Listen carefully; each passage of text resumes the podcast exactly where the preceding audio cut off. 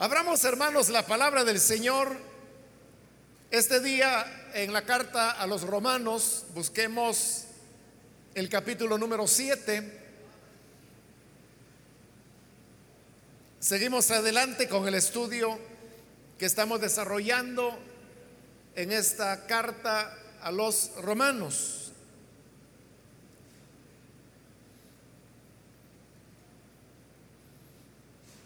Dice la palabra de Dios en Romanos capítulo 7, el versículo 7 en adelante, ¿qué concluiremos? ¿Que la ley es pecado? De ninguna manera. Sin embargo, si no fuera por la ley, no me habría dado cuenta de lo que es pecado. Por ejemplo, nunca habría sabido yo lo que es codiciar si la ley no hubiera dicho no codicies. Pero el pecado, aprovechando la oportunidad que le proporcionó el mandamiento, despertó en mí toda clase de codicia porque aparte de la ley, el pecado está muerto. En otro tiempo, yo tenía vida aparte de la ley. Pero cuando vino el mandamiento, cobró vida el pecado y yo morí. Se me hizo evidente que el mismo mandamiento que debía haberme dado vida me llevó a la muerte. Porque el pecado se aprovechó del mandamiento, me engañó y por medio de él me mató. Concluimos pues que la ley es santa y que el mandamiento es santo, justo y bueno. Pero entonces lo que es bueno se convirtió en muerte para mí. De ninguna manera. Más bien fue el pecado lo que valiéndose de lo bueno me produjo la muerte. Ocurrió así para que el pecado se manifestara claramente, o sea, para que mediante el mandamiento se demostrara lo extremadamente malo que es el pecado. Hasta ahí vamos a dejar la lectura. Pueden tomar sus asientos, por favor.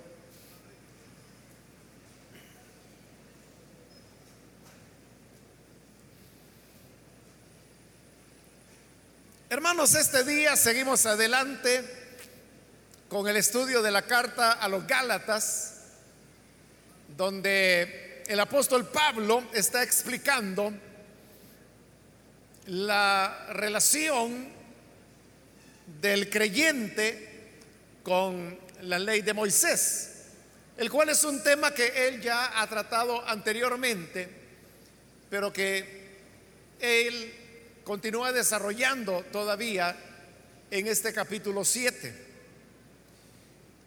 Este capítulo ha conducido a diversas opiniones y por lo tanto controversias sobre cuál debe ser la manera correcta de interpretar los versículos que hemos leído, como también los que continuarán y que hemos de ver en la próxima oportunidad. Sin embargo, hermanos, no es necesario complicar las cosas, ya que si uno simplemente se basa en lo que está escrito, entonces queda la mayor parte de esas dificultades que se han planteado resueltas.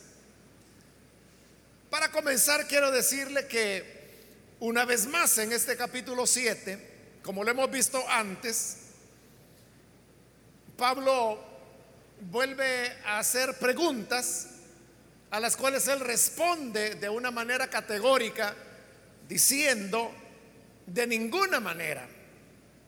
Por ejemplo, en el versículo 7, él pregunta, ¿qué concluiremos? ¿Que la ley es pecado? Y responde, de ninguna manera. De igual forma, en el versículo 13, puede ver que hay otra pregunta. Lo que es bueno se convirtió en muerte para mí. Y responde, de ninguna manera. Esta respuesta de ninguna manera es la misma que él ha dado, como dije, en capítulos anteriores ante otras preguntas que Pablo hizo. Pero hoy vuelve aquí a repetirlas. El otro elemento, hermanos, que tenemos que tener en cuenta es que aquí hay un cambio en los pronombres y las personas que Pablo ha venido utilizando para redactar su carta. Porque a partir de este versículo 7, Pablo comienza a hablar en primera persona. Algo que no lo ha hecho en todo, en todos los capítulos anteriores, salvo en algunos muy limitados, como por ejemplo cuando él saluda y que dice cosas como yo, Pablo, donde es obvio que él tenía que utilizar la primera persona, pues es él el que está enviando el saludo. Pero aparte de eso, para sus argumentaciones, él no ha utilizado la primera persona, sino hasta acá, a partir del versículo 7, y lo extenderá hasta el final del capítulo. Este hecho de que Pablo hoy está utilizando la primera persona lleva a pensar que lo que ahí está escrito y que hoy hemos comenzado a leer tiene un sentido testimonial. Es decir, Pablo está relatando lo que ha sido su experiencia personal. Y por eso es que algunos le han llamado a este pasaje una sección autobiográfica de Pablo, pues él está hablando de su propia experiencia. Ahora, otro elemento al que debemos llamar la atención es el uso de los tiempos. Porque del versículo 7 hasta el 13, que son los que leímos, Pablo está utilizando el tiempo pasado. Y a partir del 14 en adelante, él pasa a utilizar el tiempo presente. El tener en cuenta estas cosas no es simplemente, hermanos, el querer dar como una introducción al tema de hoy, sino que son elementos que nos van a servir, como le dije al principio, para resolver las más grandes razones por las cuales estos versículos han provocado discusiones. Pero que si uno se atiene al uso de los pronombres y al uso de los tiempos, eso es suficiente como para desvanecer todas esas discusiones y que quede claro lo que el apóstol está queriendo decir. Por eso es que lo estoy mencionando. Bien, vamos ahora entonces a entrar en el examen de estos versículos. En primer lugar, hermanos, Pablo comienza con una pregunta en el versículo 7. Bueno, más bien dos preguntas. ¿Qué concluiremos? ¿Que la ley es pecado? ¿Por qué Pablo está preguntando si la ley es pecado? Lo pregunta porque anteriormente, en los primeros versículos de este capítulo 7, él ha afirmado como la ley en lo que terminó fue en mover a las personas a que hicieran el mal. Por ejemplo, en el versículo 5, nos dice, porque cuando nuestra naturaleza pecaminosa aún nos dominaba, oiga, las malas pasiones que la ley nos despertaba. Él está diciendo las malas pasiones, los malos deseos que la ley despertaba.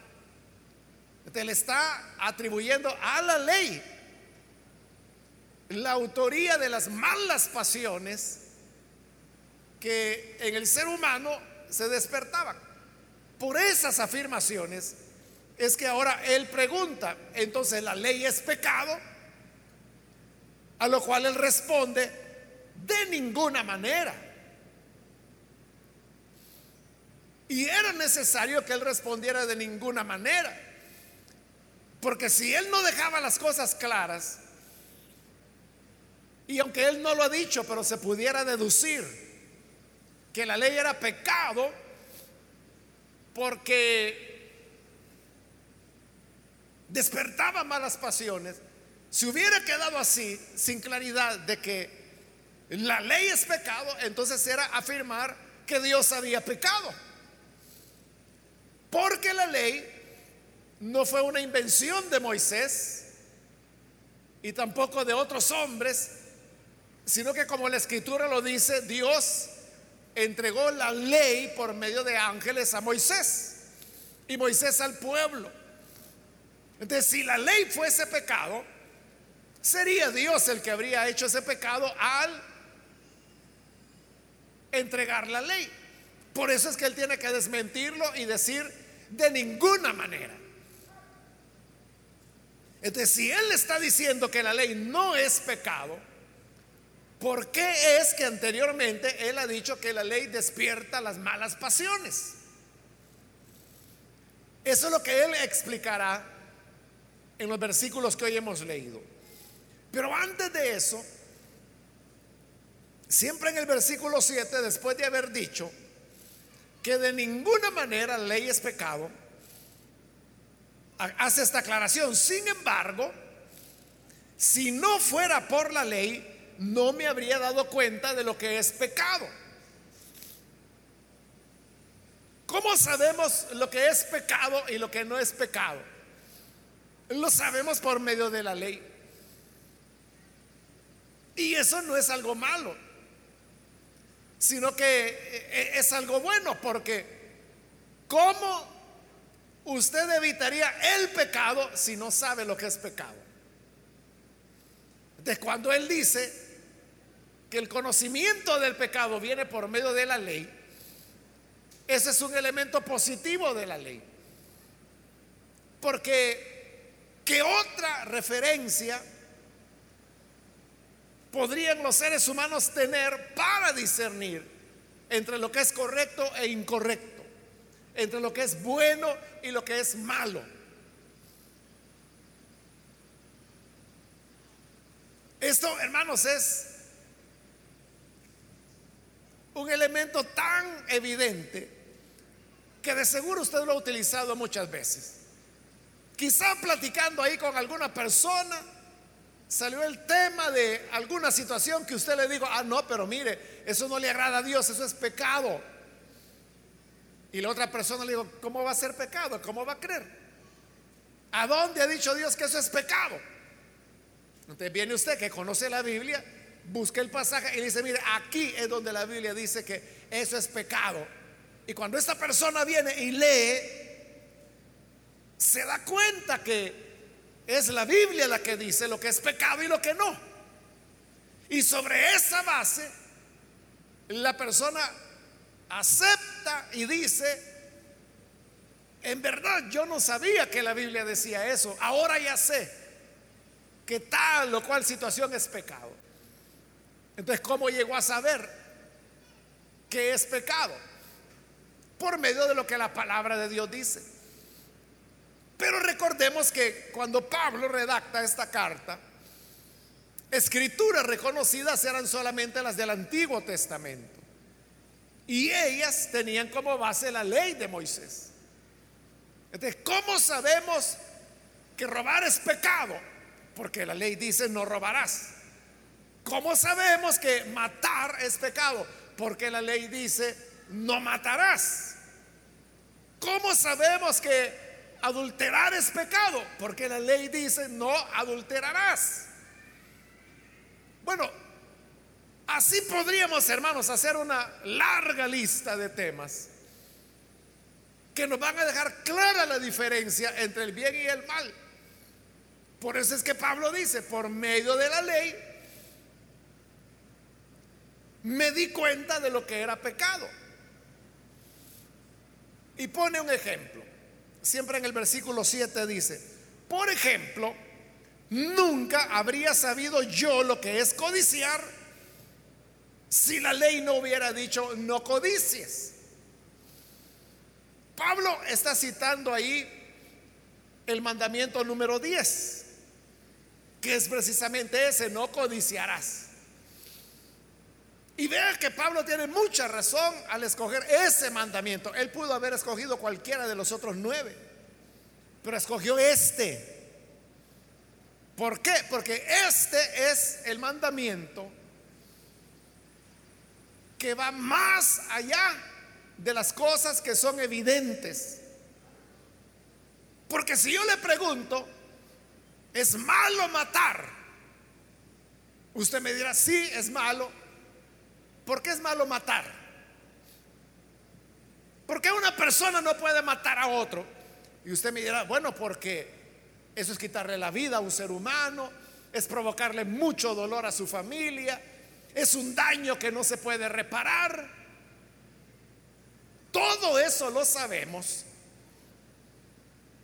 porque el matar es un hecho físico, verificable, que uno puede ver los resultados. Uno puede ver el cadáver, uno puede ver el dolor de la familia.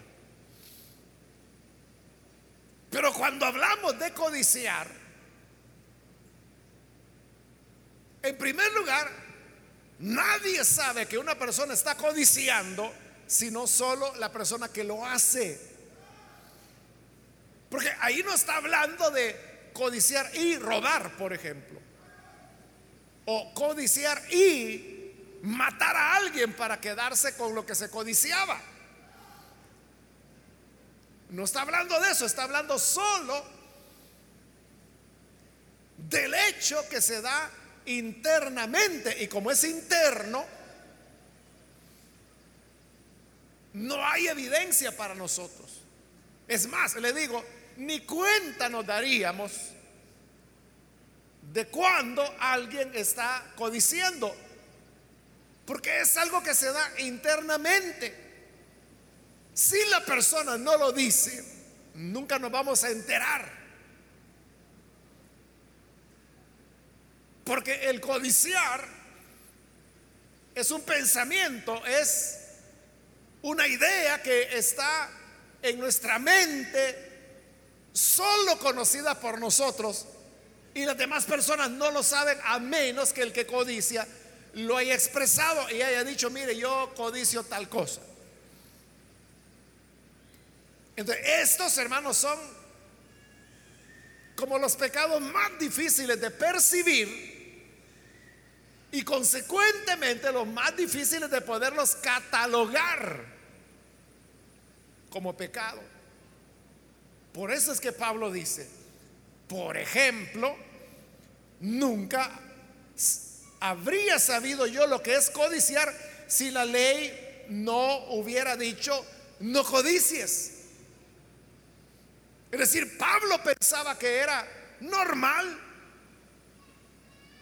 que a una persona le viniera el deseo de poseer lo ajeno,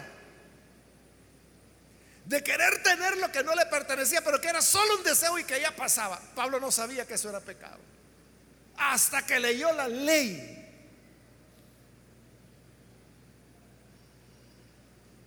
Como le dije al principio, Pablo está hablando en primera persona, es decir, está hablando de su experiencia.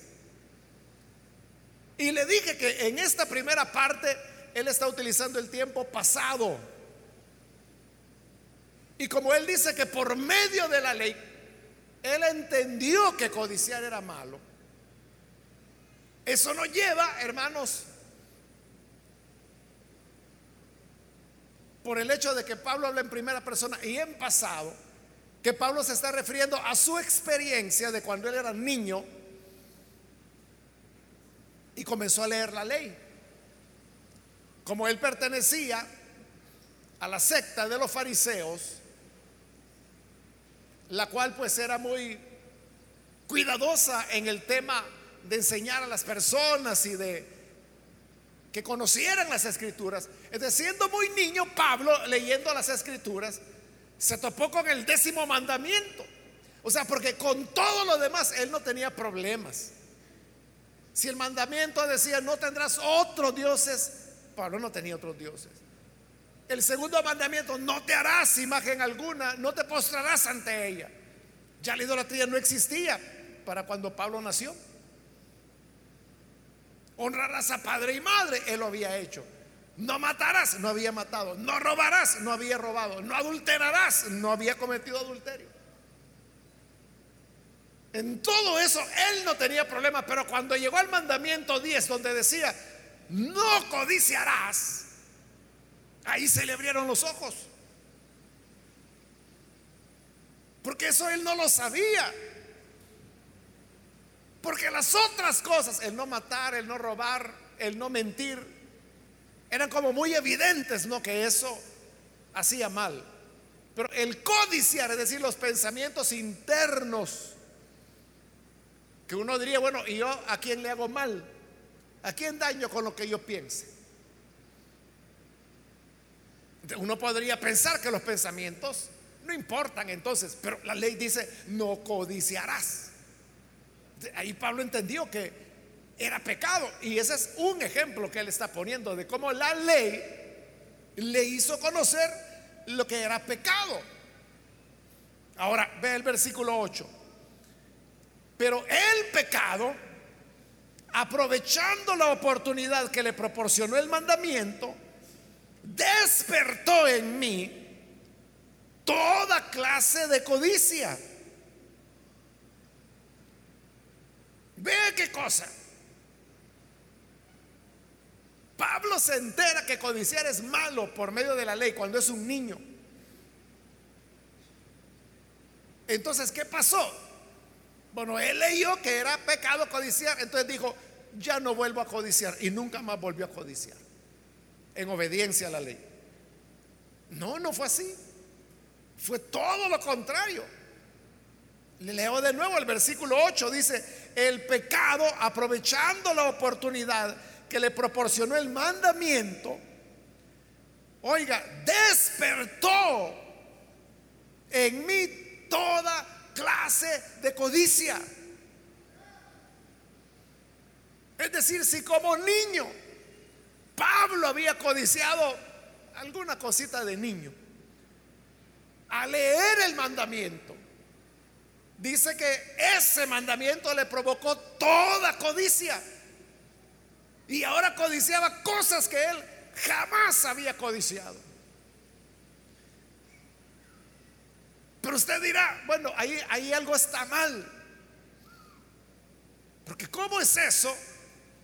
Que la ley dice, no codiciarás. Y en lugar de dejar de codiciar la gente, codicia más. Porque el mandamiento que le dice no codiciarás, dice Pablo que es el que le da la fuerza al pecado. Ahí lo dice en la parte final del versículo 8. Porque aparte de la ley, el pecado está muerto. Es decir, el pecado no puede hacer nada. El pecado está muerto donde no hay ley no tiene fuerza. Pero cuando el mandamiento viene, dice Pablo que lo que logra el mandamiento es darle una oportunidad al pecado. Y entonces produjo toda codicia. Ahora, yo le decía, ahí algo tiene que estar, estar mal, ¿verdad? Porque si el propósito de Dios al decir, no codicien, era que la gente dejara de codiciar, algo está mal. Si ese mandamiento, en lugar de mover a la gente a dejar de codiciar, lo que hizo fue producir todo tipo de codicias, hasta las que no se tenían antes. Algo está mal ahí. Y efectivamente así es, algo está mal. Pero ¿qué es lo que está mal? Lo que está mal es la naturaleza del ser humano, la cual mencionamos, hermanos, en la última oportunidad, pero que hoy la vamos a ampliar un poco más. Y es que nosotros los seres humanos somos así de extraños. Que aquello que nos dicen que no hagamos es lo que debemos, es lo que terminamos haciendo. Lo que nos prohíben es lo que más queremos hacer. Bueno, de esto, hermanos, hay ejemplos de la Biblia y ejemplos que usted mismo ha vivido. De cómo las prohibiciones lo que hacen es que usted busque más eso prohibido. ¿Por qué? Así somos los seres humanos, así es la naturaleza del pecado que nos mueve a hacer aquello que sabemos está prohibido. Agustín de Hipona, también conocido en la historia como San Agustín, que fue uno de los padres de la iglesia, él escribe uno de sus libros que se llama Confesiones, donde él cuenta su vida desde que él era niño. Y siendo niño, hay, hay un pasaje donde él relata que había un hombre que dentro de su propiedad tenía un árbol de peras. Pero las peras eran, eran silvestres, eran peras que no se podían comer. Agustín era un niño en esa época, no, faltaba muchos años para que él fuera creyente. Y andaba con otros amigos de su edad, otros jovencitos.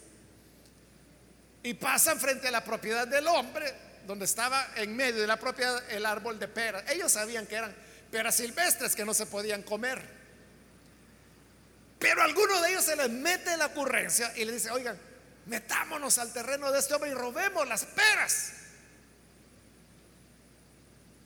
Y les emocionó a todos la idea. Bueno, el hecho es que se metieron a la propiedad donde no tenían que meterse porque era privado. Y sin que los vieran, se suben al árbol y comenzaron a cortar peras y peras, bueno, todas las peras que pudieron. Y después las sacaron del terreno y, no, el dueño no se dio cuenta, no lo vio. Entonces, ellos sacaron todo ese trabajo de sacar las peras y ellos sabían que las peras no se podían comer. Entonces simplemente las robaron. Él dice que algunas se las dieron a los cerdos para que comieran y las demás las dejaron tiradas porque eran peras que no se podían comer, no eran buenas para comer. Esa fue la historia. Entonces Agustín se pone a reflexionar sobre ella y él pregunta, ¿por qué nos metimos a robar? Sabíamos que no íbamos a comernos las peras, porque ellos sabían que no es que hasta que ya robaron se dieron cuenta que eran peras malas, no, ellos de antemano sabían que eran malas. ¿Y para qué todo ese trabajo de meterse a escondidas, de estar pendientes, que si el dueño venía, que si no venía, que cortémoslas todas, dejemos el árbol sin nada de peras para que cuando este hombre venga vea que se las robamos todas. Y tomarse todo ese trabajo de sacar las peras para tirarlas, para botarlas. ¿Cuál era el chiste? Entonces viene Agustín y llega a la conclusión y dice, lo hicimos solo por el disfrute de hacerlo prohibido. O sea, solo el hecho de saber que no podían entrar ahí, porque era privado, solo el hecho de saber que esas peras, aunque no sirvieran para nada, le pertenecían a otras personas, solo el hecho de saber que lo que estaban haciendo era un robo, aunque fuera de algo inservible, les producía un estímulo que fue lo que los llevó a hacerlo. Esa historia, hermanos, de, de cosas de infancia o de juventud, de juventud más bien de Agustín, es un ejemplo.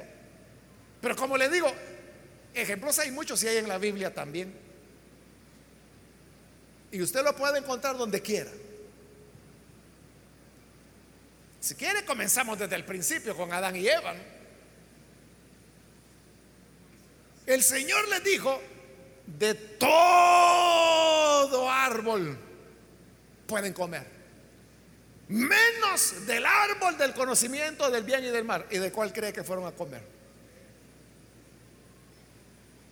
Usted ya sabe la historia. Del único que Dios había dicho, de él no comerán, de él comieron. Cuando tenían todos los árboles del planeta para comer, pero van al que les digo, de este no. Allí tiene otra vez la naturaleza humana. Y si usted me dice, ay, es que yo no entiendo por qué ese tal Adán y esa tal Eva hizo eso, es que tú eres igual. Tú eres igual. Cuando sabemos que algo es prohibido, ahí vamos. Y como yo le explicaba la ocasión anterior, es igual que el niño. Que ahí está el niño. Y yo ponía el ejemplo que está metiendo el dedo en el tomacorriente. Y usted le dice, no, no lo hagas, más lo hace. No, no lo hagas hasta que le da el corrientazo. Va, ay, voy a llorar. Yo te dije, porque somos así. Que se nos está diciendo que no y lo hacemos.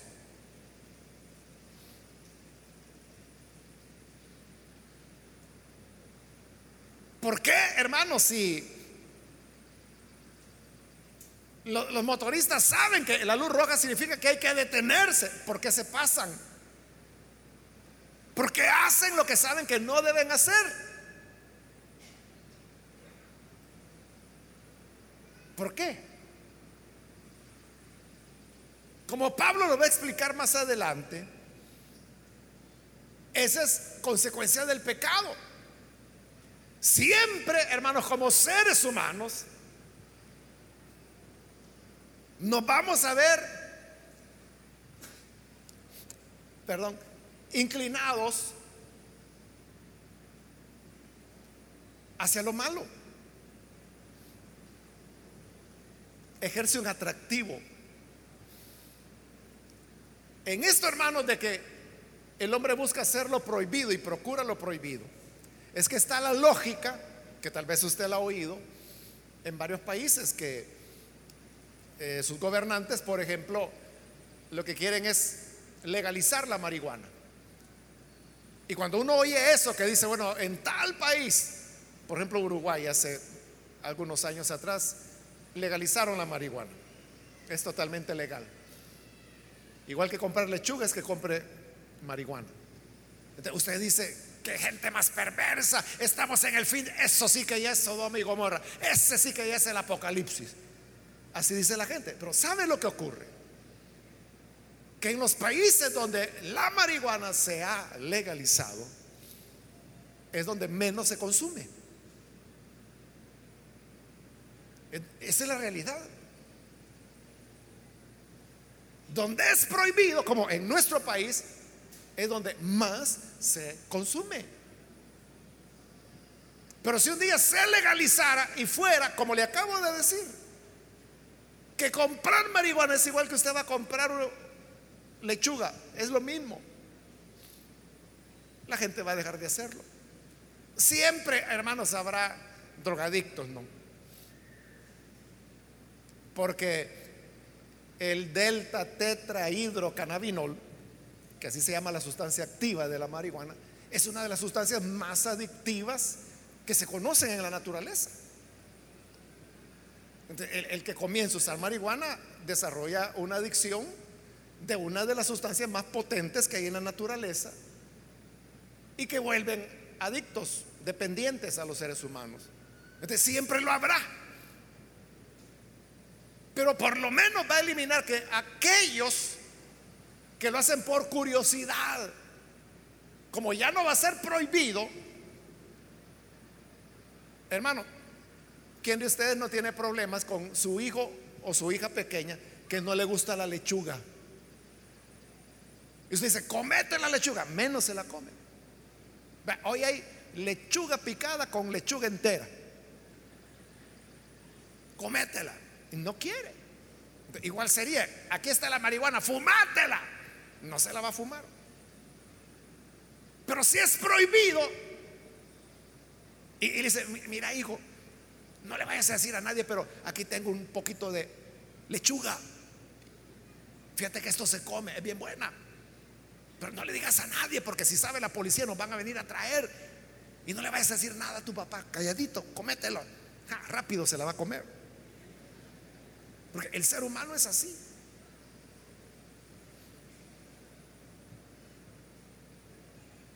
Bueno, versículo 9. En otro tiempo, dice, yo tenía vida aparte de la ley. por eso Pablo está hablando de su infancia. Y él dice, en otro tiempo yo con la ley no tenía nada que ver. O sea, él no sabía nada de la ley. Hasta que comenzó a estudiarla. Sigo con el 9. Pero cuando vino el mandamiento, cobró vida el pecado. Y yo morí. Cuando dice yo morí no significa que se murió físicamente, porque entonces no estaría hablando sino que dice, morí en el sentido de que el pecado, usted sabe, la paga del pecado es muerte. Entonces produjo en Pablo una muerte espiritual. Murió su pureza, su inocencia. ¿Por qué? Porque cuando llegó el mandamiento, dice, el pecado cobró vida. ahí está la clave. El pecado, voy a decirlo así, es el tremendo el pecado es lo que le he dicho otras veces, que nosotros no tenemos idea de lo terrible que es el pecado. Nosotros podemos ver el pecado como diversión, como normal, como atractivo, como, no, no, es una canita al aire. Eh, mire, es para relajarme, es que he estado con mucho estrés en los últimos días, un pecadito me va a aliviar. Así vemos el pecado. Y no nos damos cuenta de lo profundamente pecaminoso que el pecado es. Al punto que dice que con el mandamiento, que lo que busca es prevenir, prevenir el pecado. Lo que hace es darle vida al pecado. Entonces, uno puede pensar, bueno, lo que vamos a hacer aquí es que vamos a prohibir lo que quiera usted. Cualquier cosa mala, piensa en algo indebido y digamos, bueno, todos estamos de acuerdo en que esto es malo. Sí.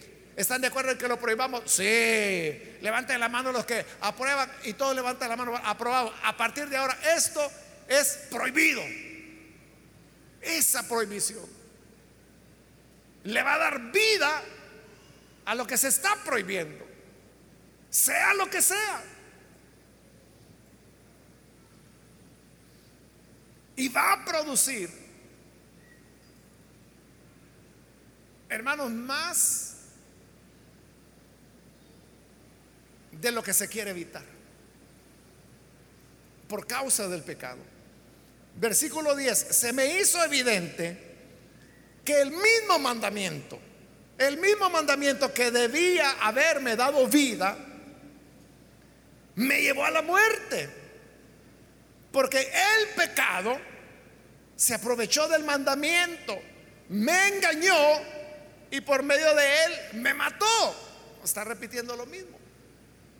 Que el pecado le quitó la vida de pureza, la vida espiritual. Entonces dice, el pecado se aprovechó del mandamiento, me engañó y morí. Esas palabras recuerdan a las de Eva. Cuando le dijo al Señor, la serpiente me engañó y yo comí. Pero aquí es el pecado. Que se está aprovechando del mandamiento para engañarnos, para que hagamos lo malo y así muramos. Ahora, significa, hermanos, que si entonces dar prohibiciones para que la gente haga lo malo, lo que produce es más maldad, entonces significa que hay que dar libertad entonces, pues. Entonces significa que hay que decirle, mire, ya, ya robar no es malo, puede robar todo lo que quiera. Mire, ya, ya matar ya no es malo. Ay, mate a todo el que usted quiera, le vamos a dar una ametralladora para que sea más fácil. ¿Significa que con eso se va a, evitar el mal?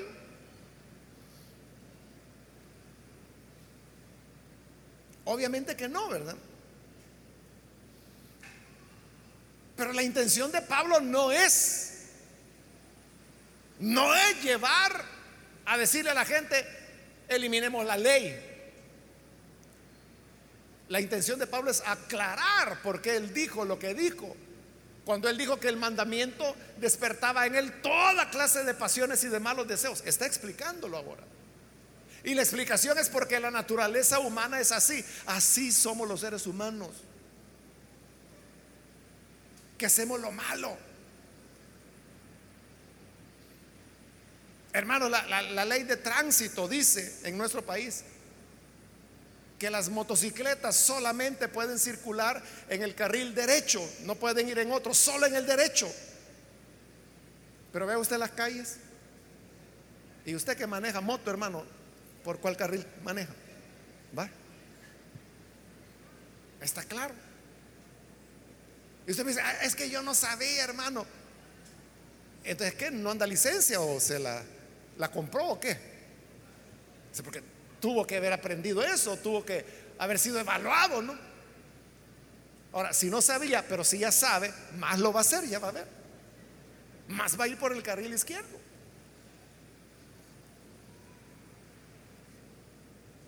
En el 12, hoy Pablo llega al resumen y dice, concluimos pues que la ley es santa y que el mandamiento es santo, justo y bueno ahí hay una diferencia entre ley y entre mandamiento. ¿Qué es la ley? La ley es el conjunto de todos los mandamientos. Y dice que la ley es santa, tiene que ser santa, porque la dio un Dios santo. Y cuando dice que el mandamiento es santo, justo y bueno, ahí se refiere ya a un mandamiento en particular. Por ejemplo, el que él está mencionando, el de no codiciar.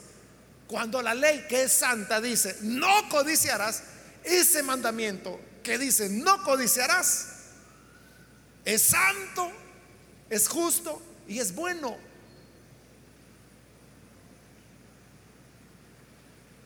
el problema no es la ley. Por eso dice el versículo 13, pero entonces lo que es bueno se convirtió en muerte para mí. De ninguna manera vuelve a responder. O sea, porque está diciendo, la ley es buena, el mandamiento es santo, es justo, es bueno. Entonces, eso que es tan bueno, ¿por qué si es tan bueno? A mí me produce muerte, la muerte del pecado. No es la ley, dice, la que la produce. Versículo 13, ya ahí casi por la mitad dice, más bien fue el pecado lo que valiéndose de lo bueno me produjo la muerte.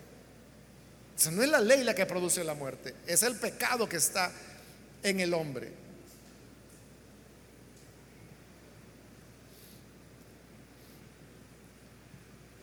Es la naturaleza humana.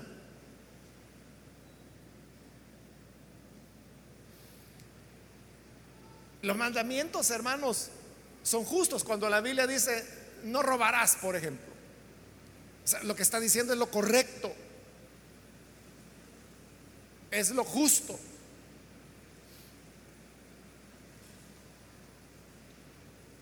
Pero la gente sigue robando produce en el ser humano el atractivo del mal, el atractivo de lo prohibido, como le ocurrió a Agustín y como le puede ocurrir a cualquier persona. Entonces, todo esto tiene un propósito. Y dice el 13, ocurrió así para que el pecado se manifestara claramente. O sea, para que mediante el mandamiento se demostrara lo extremadamente malo que es el pecado. el mandamiento dice, su propósito era que se mostrara lo extremadamente malo que es el pecado. Eso es lo que le decía. Nosotros podemos pensar que el pecado es divertido, es cuestión de jóvenes, es cuestión de viejos. Para todo hay excusa. Pero el pecado es lo que Pablo está diciendo ahí. Extremadamente malo. Mire, el pecado es tan malo que hasta lo bueno lo usa para el mal. Hasta la ley, hasta el mandamiento, que es santo, que es justo, que es bueno, el pecado lo usa para provocar más pecado, más engaño, más muerte.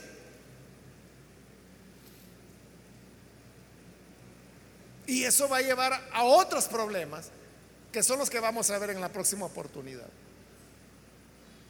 Pero para que no nos quedemos así en el aire, entonces uno puede preguntar, entonces si el mandamiento no es lo que va a corregir al ser humano. Porque ya vimos que el, mandamiento lo que hace es provocar más pecado. Entonces, ¿cuál es la salida? Entonces, ¿cómo salimos de este embrollo que se llama pecado? No vamos a salir diciéndole a la gente, mire, es prohibido hacer esto, es prohibido hacer asá, es prohibido mirar para acá, es prohibido mirar para allá, mire para arriba, mire. Eso no va a funcionar. O se prohíbe a los jóvenes que hagan esto, se prohíbe a los viejitos que hagan esto. Eso no funciona. Entonces, ¿cuál es la clave? Pablo mismo lo va a decir en el siguiente capítulo. Y es cuando dice que ahora ya ninguna condenación hay para los que están en Cristo Jesús. La salida es el nuevo nacimiento. Si el problema es problema del pecado y el pecado lo tenemos, como Pablo va a decir, en nosotros lo tenemos tan parte nuestra, ¿cómo podemos escapar de eso? Solamente por medio de Jesucristo. Quien nos perdona, quien nos da una nueva naturaleza, quien cambia esa inclinación natural voy a llamar, que tenemos hacer lo malo y a procurar lo prohibido. De Cristo es el que puede darnos una nueva vida, una nueva orientación. Así que, hermanos, cuando usted diga, ¿cómo hago para que mi hijo enderece sus pasos? ¿Cómo hago para que mi hija se porte bien. O sea, no se trata de prohibiciones. Mejor preséntele a Jesús. Ore por el nuevo nacimiento de él o de ella.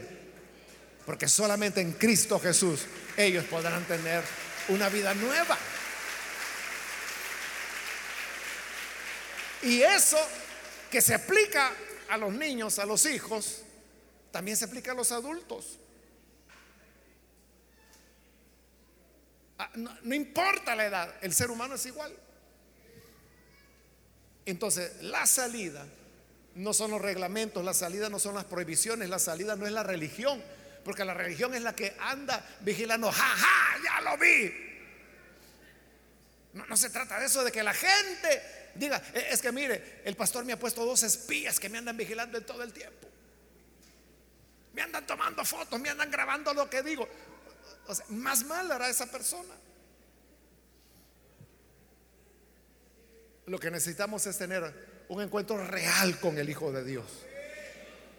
Y aquel que tiene un encuentro auténtico, un nuevo nacimiento, a través del Hijo de Dios, hermano, aunque estés solo en la isla más perdida, donde jamás ser humano va a llegar, ahí continuará siendo lo bueno porque tendrá la nueva naturaleza de vida que el Señor le ha entregado. Ese es el cambio que debemos buscar.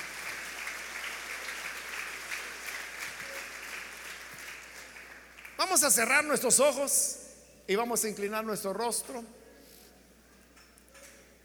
Antes de hacer la oración, yo quiero invitar si hay con nosotros personas que todavía no han recibido al Señor Jesús como Salvador. Mas si usted ha escuchado la palabra y ahora entiende que no se trata de prohibiciones o de religión, sino que se trata de vivir de acuerdo al nuevo nacimiento, a la experiencia regeneradora que solamente el Hijo de Dios puede dar. Si usted quiere tener esa experiencia, yo le invito para que el día de hoy pueda venir y recibir al Hijo de Dios para que su vida pueda ser transformada. Cualquier amigo o amiga que es primera vez que recibe el buen Salvador, por favor póngase en pie. Y vamos a orar por usted. Hoy es el momento cuando puede hacerlo. Cualquier amigo o amiga que necesita venir para que la gracia de Dios le alcance, póngase en pie. Por usted mismo nunca podrá salir adelante. Por usted misma nunca podrá prevalecer. Pero la gracia del Señor se le ofrece para que creyendo en Él tenga la experiencia del nuevo nacimiento. Y naciendo de nuevo, su vida pueda ser transformada. ¿Hay alguien que necesita venir al Señor? Póngase en pie. Le animo, venga. Hoy es el momento cuando el buen Salvador le llama y le invita. ¿Hay alguna persona, algún amigo o amiga que lo hace?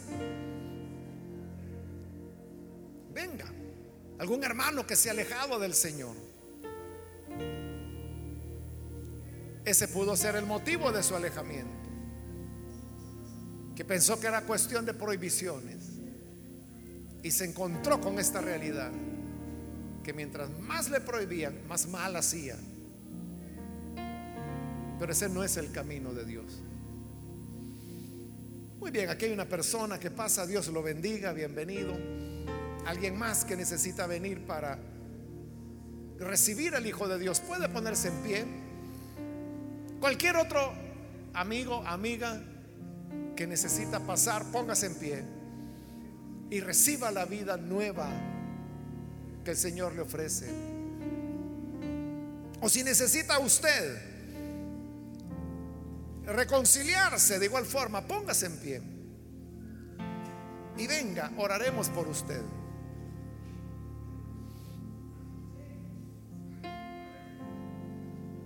¿Hay alguna persona? Pase hoy porque voy a orar en este momento. Mas si hay alguien más que necesita pasar, puede hacerlo ahora. Muy bien, aquí hay otra persona. Dios le bendiga. Bienvenido también. ¿Alguien más? Muy bien, aquí hay otra persona. Bienvenida. Dios la bendiga. ¿Alguien más? Vamos a orar en este momento.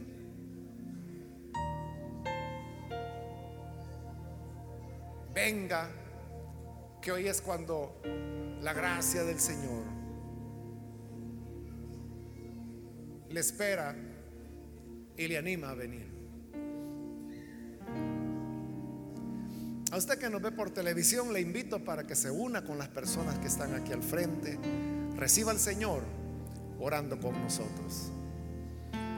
Señor, gracias te damos por las personas que vienen reconociendo lo extremadamente malo que es el pecado. Y vienen para confiar en que solo el nuevo nacimiento, la regeneración,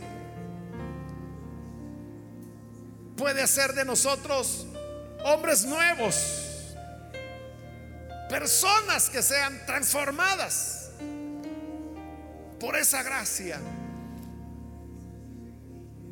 Que así, Señor, podamos vivir siendo agradables a ti.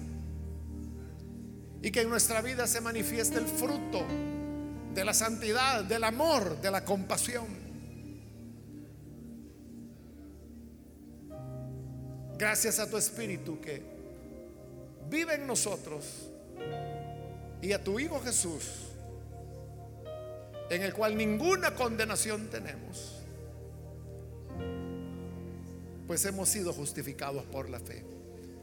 A ti sea la gloria hoy y por siempre. Amén.